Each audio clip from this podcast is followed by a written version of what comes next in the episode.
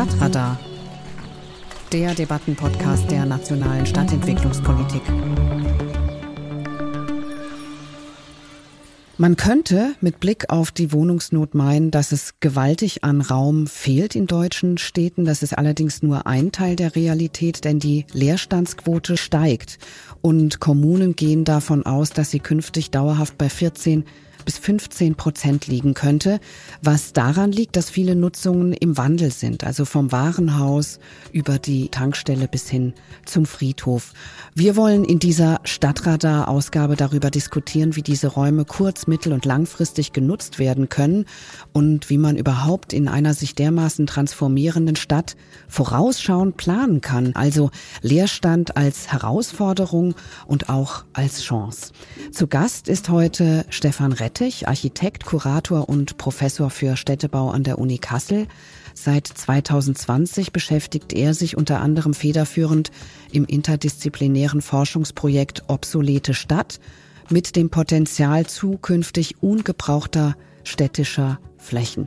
Und zugeschaltet ist auch Petra Reiber, Juristin und Leerstandsmanagerin. Derzeit ist sie Prokuristin der Region Rendsburg GmbH und erprobt mit ihren Mitstreitern innovative Ansätze im Umgang mit Leerstand auch im Rahmen von Rendsburg belebt, einem Pilotprojekt der nationalen Stadtentwicklungspolitik. Ich heiße Sie beide ganz herzlich willkommen. Ja, vielen Dank für die Einladung. Ja, schönen Dank, dass ich dabei sein darf. Ich fange mal mit einem Begriff an, der hier eben schon gefallen ist, Stefan Rettich, die obsolete Stadt. Was ist denn die obsolete Stadt?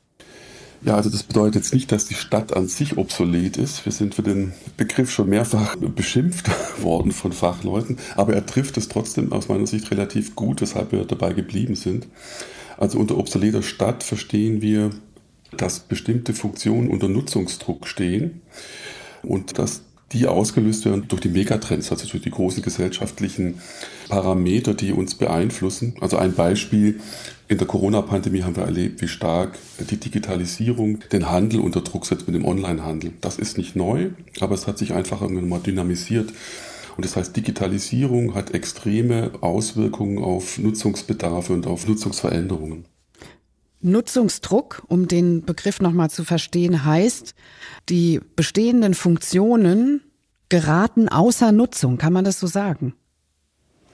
Ja, sie werden, wenn sie es nicht schaffen, sich sozusagen im Wettbewerb in ihrer eigenen Funktion durchzusetzen, werden sie obsolet, also sie fallen aus der Nutzung und stehen dann aber, und das finde ich eben das Positive an, äh, wenn wir über den wachsenden Städten bleiben, wo wir unter Raumbedarf mangeln, dass dort eben Flächen frei werden für andere Nutzungen, für alternative Nutzungen. Frau Reiber, gibt es in Rendsburg auch diesen Nutzungsdruck, beziehungsweise würden Sie Rendsburg auch in Teilen als obsolete Stadt bezeichnen? Also ich sehe das so, dass die Städte einfach im Wandel sind. Es ist ganz klar, dass der Onlinehandel den Einzelhandel zerstört. Das erleben wir genauso hier in Rendsburg. Wir haben circa 20 Prozent Leerstände. Allerdings, gerade durch die Corona-Pandemie, haben die Menschen eine Sehnsucht nach sozialen Kontakten. Das heißt, sie gehen gerne wieder in die Innenstädte wollen aber dort nicht unbedingt nur einkaufen oder die Gastronomie aufsuchen, sondern sie wollen regelrecht ihre Freizeit verbringen in den Innenstädten. Das bedeutet für uns, dass wir die Innenstädte ganz einfach bunter und lebendiger gestalten müssen, um dieser veränderten Nachfrage gerecht zu werden große frei werdende Nutzungen lassen sich mit etwas innovativen Ideen durchaus interessant gestalten. Und da beobachten wir also gerade auch ganz neue Trends. Bevor wir dahin kommen, wie man mit diesen Leerständen oder mit diesen Veränderungen umgeht, würde ich gerne noch mal einen kurzen Moment bei den Veränderungen an sich bleiben. Stefan Rettich, wie sieht denn die Situation aus und wie unterscheidet sie sich, das könnte ich mir nämlich eben auch vorstellen, zwischen den Groß-, Mittel- und Kleinstädten? Ja, vielleicht muss ich das, sag mal, den, den Theorieansatz nochmal so ein bisschen erläutern. Also wir haben uns A mit wachsenden Großstädten befasst und eben dem dort vorhandenen Flächenmangel für alles, also für Wohnen, für klimaadaptive Maßnahmen. Wir brauchen Flächen für Energieproduktion etc. Und wir haben dann irgendwie eben geschaut, welche Megatrends beeinflussen unsere Gesellschaft und das ist natürlich allen voran der Klimawandel und da hängt die Verkehrswende mit dran. Und wenn wir also die Verkehrswende sozusagen weiter vorausdenken, dann wird einfach das ganze Arsenal der autogerechten Stadt auf dem Prüfstand stehen. Man kann davon ausgehen, dass Tankstellen unter starken Nutzungsdruck geraten, weil natürlich die E-Mobilität anders betankt wird, dezentral und nicht mehr zentral. Wenn wir in den, in den Städten Carsharing ausbauen, brauchen wir deutlich weniger Parkplätze. Der zweite Aspekt, den habe ich schon angesprochen, ist die Digitalisierung. Die wirkt sich aber nicht nur auf den Handel aus, auch auf die Kinos.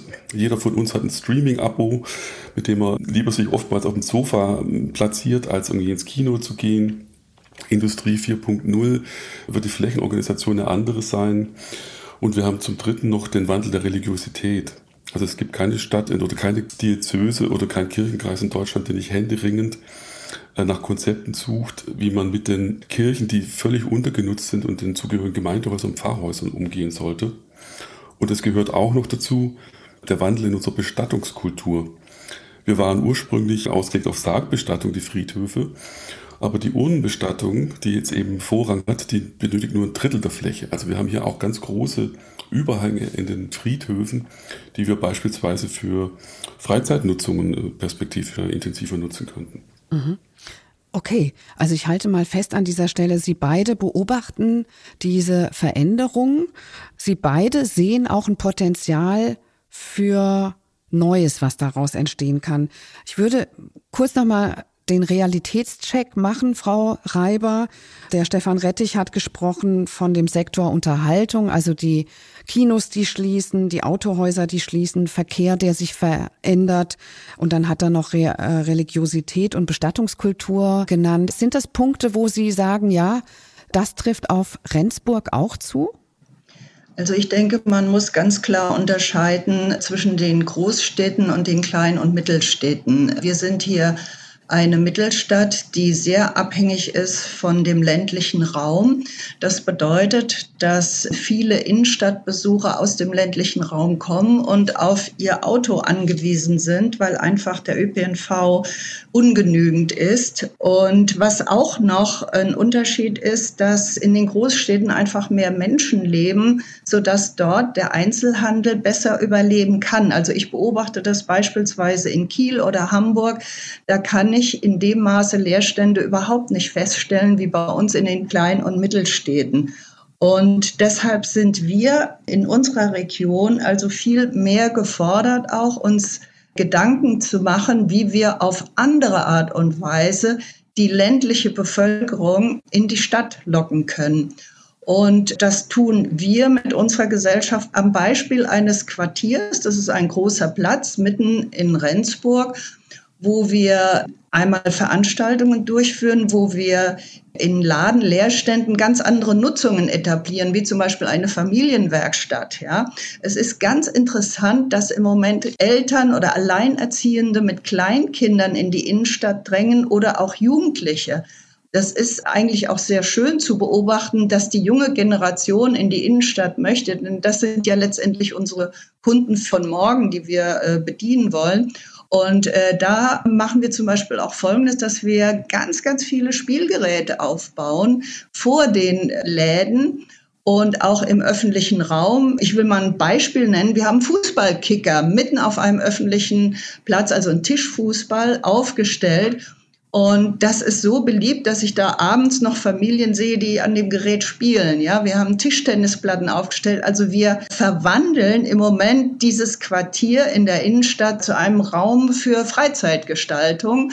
Und das kommt sehr gut an. Wir haben auch viele bunte Bänke aufgestellt und Tische, damit die Menschen eine gute Aufenthaltsqualität haben, damit sie gerne dort verweilen. Wir haben viele Grünflächen, viele Wasserflächen. Ein wichtiges Thema ist Zugang zu den Wasserflächen äh, zu schaffen, damit man die auch freizeitmäßig nutzen kann. Also da gibt es ein ganz breites Spektrum von Möglichkeiten, wie ich die Menschen wieder in die Stadt holen kann. Und wenn interessante Angebote da sind, dann kommen sie auch gerne.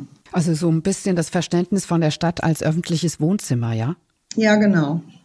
Kann dieses öffentliche Wohnzimmer denn ohne Handel oder mit deutlich weniger Handel auskommen? Weil das ist ja das, was wir lange Zeit auch als großes Potenzial gesehen haben womit wir sehr gute Erfahrungen gemacht haben. Wir haben inzwischen acht Leerstände belebt sind Waren, die Sie nicht online zu kaufen bekommen. Und das sind insbesondere nachhaltige Waren, das sind Unikate, das sind recycelte Waren, oftmals handgefertigte Produkte auch des täglichen Lebens.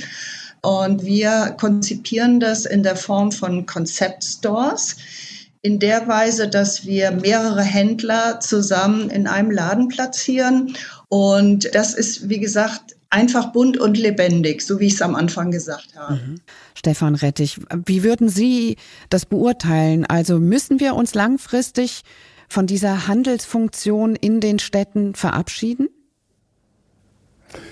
Ja, ich denke sogar, dass es Zeit wird, dass wir uns von dieser Vorstellung, dass die Innenstädte nur vom Handel getrieben sind, verabschieden. Es hat ja dazu geführt, dass die Mietpreise extrem angestiegen sind und die Immobilienpreise extrem angestiegen sind, sodass es ja auch innerhalb des Handels zu einem unfruchtbaren Wettbewerb kam. Man hat ja dann oftmals irgendwie mehrere Läden einer gleichen Filiale in der, in der Fußgängerzone gehabt. Das macht ja keinen Sinn. Von daher ist das, was Frau Reiber anspricht, genau richtig. Die lokalen und regionalen äh, Wirtschaftskreisläufe zu aktivieren, das Handwerk zu aktivieren und dann eben, das hat Frau Reiber auch angesprochen, wir brauchen vermutlich jemanden, der die Einzelhandelsflächen kuratiert. Da kann ich vielleicht ein Beispiel aus Österreich nennen, wo sozusagen ein neuer Stadtteil entstanden ist. Dort hat man ganz bewusst ganz am Anfang schon einen Kurator für die Erdgeschosszonen eingesetzt, der eben genau überlegt hat, wo macht es Sinn, einen Bäcker zu etablieren, wo macht es Sinn, diese und jene Handelsfunktion oder auch eine gemeinwohlorientierte Funktion zu platzieren und das mit den Eigentümern eben abzustimmen.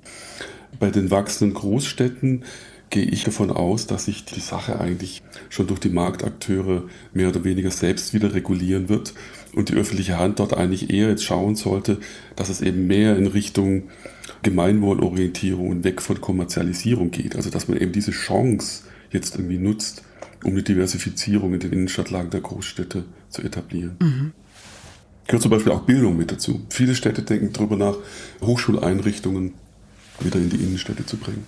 Wer kuratiert? Ist es die öffentliche Hand? Wir nennen uns zwar nicht Kurator, aber wir sind Kooperationspartner der Stadt, weil wir festgestellt haben, dass die Stadtverwaltung ein Leerstandsmanagement überhaupt nicht leisten kann. Wir haben uns inzwischen einen Namen damit gemacht, dass wir Leerstände beleben. Das heißt also auch von außerhalb, überregional, kommen Leute auf uns zu die Interesse haben, sich hier in Rendsburg anzusiedeln. Und wir kennen diese Leute, weil wir ihre Wünsche auch offen aufnehmen und ihnen helfen wollen. Und äh, in der Stadtverwaltung ist niemand, der sich für so etwas Zeit nehmen könnte.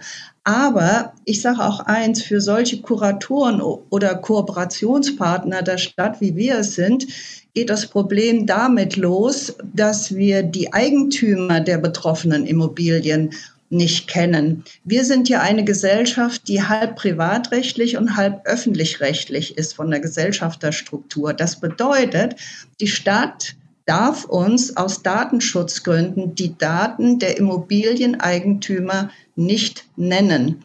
Das heißt, wir sehen hier Häuser verfallen, wir sehen hier jahrelange Leerstände und kommen an die Eigentümer nicht ran.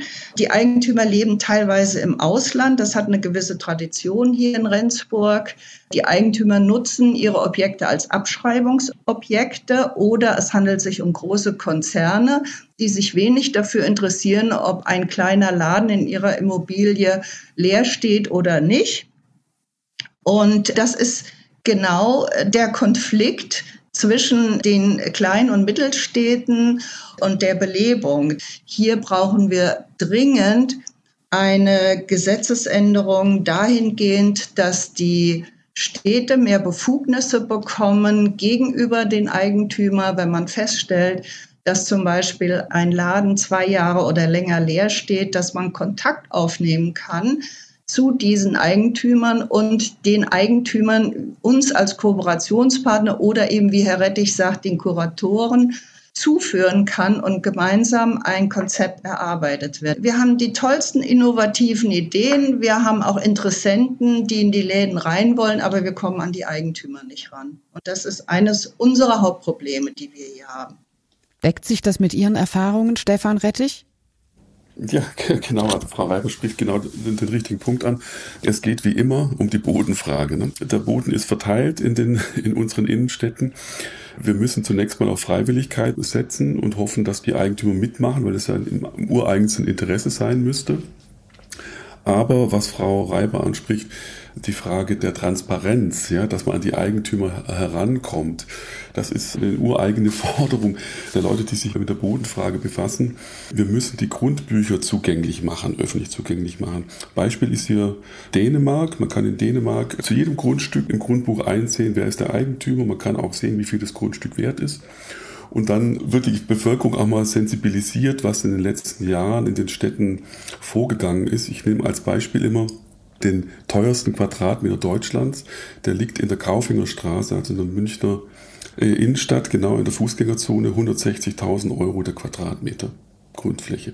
Also mit einer Strategie ist das nicht zu lösen, sondern man muss da wirklich mit vielfältigen Konzepten ran. Also Kuratieren der Erdgeschosszonen, mehr Transparenz auf dem Bodenmarkt, äh, die Diversifizierung der Funktionen und was Frau Reiber angesprochen hat, einfach, wenn sozusagen was an Kippen ist, ist eine Investition und eine Belebung des öffentlichen Raums immer ausschlaggebend. Mhm. Wir reden jetzt die ganze Zeit über den Einzelhandel und über die Erdgeschosszonen.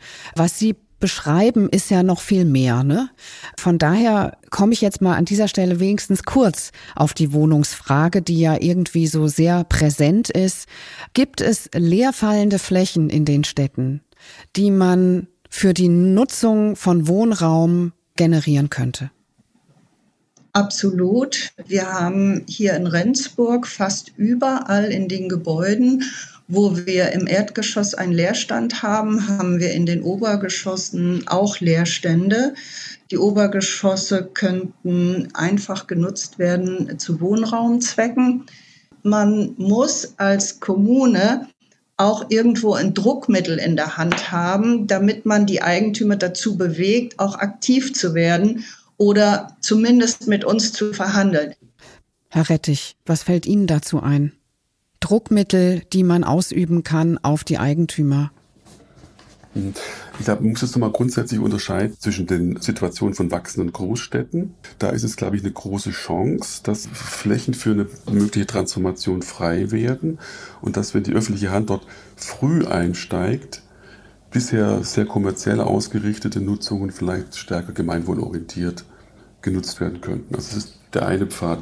Der andere Kontext, in dem sich Frau Reiber befindet mit Rendsburg, ist natürlich jetzt wirklich die Gefahr von Schrumpfungsprozessen, wie wir es ja in peripheren Räumen oder in strukturschwachen Räumen seit den 90ern auch schon haben.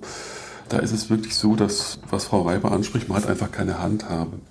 Man muss die guten Konzepte, die beispielsweise in Leipzig entstanden sind, über sogenannte Gestattungsverträge, also sozusagen aktiv auf die Eigentümer zuzugehen, darum zu bitten, dass sie für fünf Jahre die Nutzung freigeben und dafür bestimmte Vergünstigungen erhalten, wie zum Beispiel Absenkung der Grundsteuer oder sowas. Da kann ja die Kommune mithelfen, um sowas zu machen.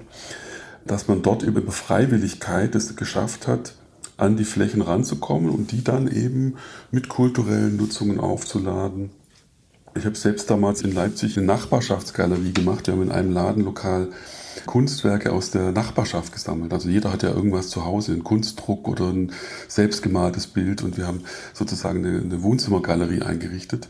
Also solche Konzepte sind eben nur möglich, wenn die Eigentümer mitmachen. Also wir beobachten das auch in der beliebtesten Einkaufsstraße von Rendsburg dass dort auch die ersten Leerstände zu verzeichnen sind. Das wäre noch vor ein paar Jahren undenkbar gewesen, weil dort die meiste Kaufkraft existiert aus der Region. Und es gab bei unserem damaligen Bürgermeister von Rendsburg eine recht gute Einrichtung, die hatte er ins Leben gerufen, die hieß Aktionsbündnis Innenstadteigentümer. Er hat die Innenstadteigentümer zu regelmäßigen Treffen eingeladen in Form eines Frühstücks Und die, was war ganz interessant für mich zu erfahren, die haben sich darüber geärgert, wenn nebenan eine Immobilie verfallen ist oder in einem schlechten Zustand war, weil sich das negativ wiederum auch auf ihre Immobilie ausgewirkt hat und ihre Bemühungen letztendlich zunichte gemacht haben. Das ist vielleicht ein Ansatz, wie man jetzt ohne Druckmittel, weil man muss ja auch nicht immer mit Druck arbeiten müssen. Das finde ich eigentlich ganz schrecklich aber mit einem Stück guten Willen und mit gemeinsamer Begeisterung und mit so einer Art Aufbruchstimmung sowas auch verändern können zum Positiven. Herr Rettich, Sie wollten was sagen noch. Ach so, die Ursprungsfrage war ja, ob sich bestimmte Nutzungen für Wohnen irgendwie eignen. Also man muss, glaube ich, wenn man über die Umnutzung von bestimmten Funktionen auf Wohnen nachdenkt, äh, berücksichtigen, welche Art von Baukonstruktion steckt dahinter und welche Art von Bautypologie. Und da sieht es eigentlich relativ gut aus, weil beispielsweise viele Gebäude der Nachkriegszeit, Bürobauten und so weiter, sind als Stahlskelettkonstruktionen errichtet worden, sind im Grunde relativ flexibel. Man denke auch äh, beispielsweise an die Gründerzeitfabriken, die ja auch ein Großteil Skelettbauten waren, die sehr gut umgenutzt werden konnten in Wohnungsbauten oder in andere Formen der Nutzung. Also wir haben da eine relativ große Flexibilität. Schwierig wird es bei Gebäudetypen, die relativ tief sind wie zum Beispiel Kaufhäuser, aber auch da gibt es schon Beispiele oder Parkhäuser, auch da gibt es ein Beispiel, da wird gerade in der Hamburger Innenstadt der Kroninger Hof entwickelt, ein genossenschaftlicher Bau, der sozusagen in ein altes Parkhaus einzieht. Und so gibt es eigentlich für fast alle Typen mittlerweile schon Beispiele, die man in Wohnungen umwandeln könnte, bis hin zur Shopping Mall. Da gibt es eine ältere Mall in den USA, die in Wohnen umgewandelt wurde. Das sind sozusagen die Flanierflächen oder die Galerieflächen von den Ladenlokalen werden wie Balkone oder wie eben Laubengänge genutzt.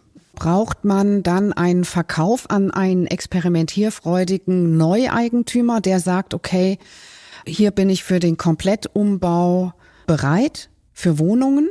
Oder kann man einen Shopping Mall Betreiber oder Investor tatsächlich dazu bewegen, da komplett umzudenken? Also unsere These ist ja, dass man zunächst mal schauen müsste, wo sich diese ganzen obsoleten Typen, die im Unternutzungsdruck stehen, häufen und dass man dort dann einfach Quartierskonzepte entwickeln müsste. Aktiv auf die Eigentümer zugehen, fragen, ist wirklich schon Nutzungsdruck vorhanden? Wie sieht die Zukunft irgendwie aus und die Eigentümer ins Gespräch zu bringen und darauf aufbauend aus deren tatsächlichen Nutzungsdruck oder deren Vorstellungen dann eigentlich so ein, tatsächlich neue Quartiere entwickeln, die viel mehr zu tun haben mit diesen Fragestellungen, mit denen wir es zu tun haben. Wir, haben, wir müssen ja wirklich irgendwie auch extrem viel für den Klimawandel machen. Wir müssen lokale Energieproduktion machen. Und beispielsweise zu einer Mall gehört in der Regel ja auch ein Parkplatz oder ein Parkhaus. All das sind eben Themen, die man irgendwie in der Komplexität dann diskutieren muss, um dann tatsächlich irgendwie so neue Transformationsgebiete, neue Quartiere zu entwickeln. Mhm. Ist die obsolete Stadt oder wie auch immer man sie jetzt nennt im 21. Jahrhundert, in den 20er Jahren, dasselbe wie die Shrinking City der Nullerjahre und da kann man ja wahrscheinlich beliebig im 20. Jahrhundert zurückgehen und wird immer wieder feststellen, dass es Phasen gab, in denen es Leerstand in Städten gab. Es sind immer wieder in der Geschichte der europäischen Städte Flächen oder Gebäude aus der Nutzung gefallen. Man denke nur an die Wallanlagen, ne, die im, 18. Jahrhundert alle umgebaut wurden in Parkflächen. Also militärische Abwehrbauwerke wurden in öffentliche Grünanlagen umgewandelt. Aber am deutlichsten wird es eigentlich, wenn man den Megatrend der Globalisierung verfolgt, dann sieht man ja, dass wir in den letzten Jahrzehnten extrem viele Flächen hatten von gründerzeitlichen Fabriken, die wir umbauen konnten, weil eben die Produktion umgezogen ist ins nahe Ausland und dann nach Fernost. Wir können irgendwie feststellen, dass bestimmte Erfindungen wie der Überseekontainer dazu geführt hat, dass die Häfen sich grundlegend verändert haben, ja, dass neue Hafenanlagen für die großen Containerschiffe entwickelt werden mussten. Deswegen konnten wir die Hafen City entwickeln in Bremen, die Überseestadt. Wir hatten Glück mit dem Abzug der alliierten Truppen nach dem Fall der Mauer. Die ganzen Kasernenanlagen waren ein ganz großes Pfund der Innenentwicklung für die Städte. Und das geht jetzt eben zur Neige. Von daher ist eigentlich dieser Ansatz der obsoleten Stadt überhaupt nichts Neues. Was sich ändert, sind die Megatrends, die jetzt wirken. Ja, also der Klimawandel, Digitalisierung, Wandel der Religiosität. Ja, dazu kann ich vielleicht ein Beispiel nennen. Wir haben in Rendsburg ja noch relativ günstige Wohnungsmieten, die auch für Studierende erschwinglich sind. Und die junge Generation in die Stadt zu bekommen, das ist immer ein großes Plus. Und ein anderes Beispiel hier in unserer Innenstadt hat das ehemalige Hertie Kaufhaus eine Umwandlung erfahren hin zu einem Seniorenwohnheim was ich sehr positiv finde, denn die Senioren gehören mitten in die Stadt, weil sie ja nicht mehr weit laufen können, aber trotzdem noch was erleben wollen. Und das hat sich als sehr vorteilhaft erwiesen. Also insgesamt sehe ich das so, wir brauchen gerade in den kleinen und Mittelstädten einfach wieder mehr Menschen, die in der Stadt wohnen. Die Flächen sind auch vorhanden. Oftmals stehen diese Flächen allerdings unter einem erheblichen Sanierungsbedarf. Da beißt sich die Katze wieder in den Schwanz. Da müsste man wieder die Eigentümer aktivieren, entsprechend zu investieren. Wir haben darüber gesprochen, dass es vielleicht auch die ein oder andere gesetzliche Veränderung geben müsste. Ist die öffentliche Hand ausreichend ausgestattet mit Manpower, aber auch mit Finanzen? Was würden Sie beide sagen? Das ist schwer zu sagen, aber sie brauchen ja allein Personal und sie brauchen auch Investitionskapital. Aber wir sehen ganz einfach auch kleine Dinge, kleine Schritte. Wir haben zum Beispiel einen Platz auch mit ganz vielen Hochbeeten ausgestattet, um was fürs Klima zu tun. Das begeistert schon die Menschen und sorgt für so ein bisschen Aufbruchstimmung und auch das Ansprechen der Eigentümer hat schon bewirkt, dass sie auch selber in die Tasche greifen. Also es sind viele Faktoren nötig. Stefan Rettich. Ja, ich würde es auch so sehen. Es ist ja seit Jahrzehnten ein Thema, dass die Städte einfach zu schlecht ausgestattet sind. Das betrifft in erster Linie irgendwie das Personal. Auch das, was ich jetzt anspreche, wenn man über Obsoleszenzen nachdenkt, braucht man natürlich jemanden in den Stadtverwaltungen, der ein Monitoring betreibt, der Quartierskonzepte aufsetzt und so weiter. Das können die Städte vor allem weil ja immer noch mehr Aufgaben wie die Bewältigung der Migration dazu kommt, andere Krisen wie die Energiekrise dazu kommen, immer schlechter bewältigen. Und das ist schon ein Thema, wo sich Bund, Länder und Kommunen einfach nochmal an den Tisch setzen müssen, wie ein anderer Ausgleich stattfindet, weil nicht umsonst sagt die Leipzig-Charta, dass äh, in den Städten gesellschaftliche Transformation erfolgt. Und damit wir eben nicht stehen bleiben und diese Transformation gelingen kann, müssen die Städte so ausgestattet werden, damit sie auch eben diese vielen Aufgaben, die mittlerweile auch von Bund und Land, wie Beispiel Bewältigung der Migration, eben auf dem Terrain der Kommunen stattfindet, das muss irgendwie zu einem anderen Ausgleich führen. Das war Stadtradar, der Debattenpodcast, heute mit Stefan Rettich, Architekt, Kurator und Professor für Städtebau und Petra Reiber, Juristin und Leerstandsmanagerin in der Region Rendsburg in Schleswig-Holstein. Ihnen beiden ganz herzlichen Dank fürs Mitmachen. Danke. Danke, sehr gerne. Auch im nächsten Podcast widmen wir uns der Transformation und der Umnutzung städtischer Räume. Dabei wird es um die aktuelle Praxis innovativer Zwischennutzungsmodelle gehen. Wir beschäftigen uns mit der Frage, wie bestehende Räume der obsoleten Stadt durch kreative Konzepte immer wieder neu genutzt und wie aus solchen temporären Interventionen schließlich Zukunftsmodelle werden. Mehr dazu in der kommenden Ausgabe von Stadtradar.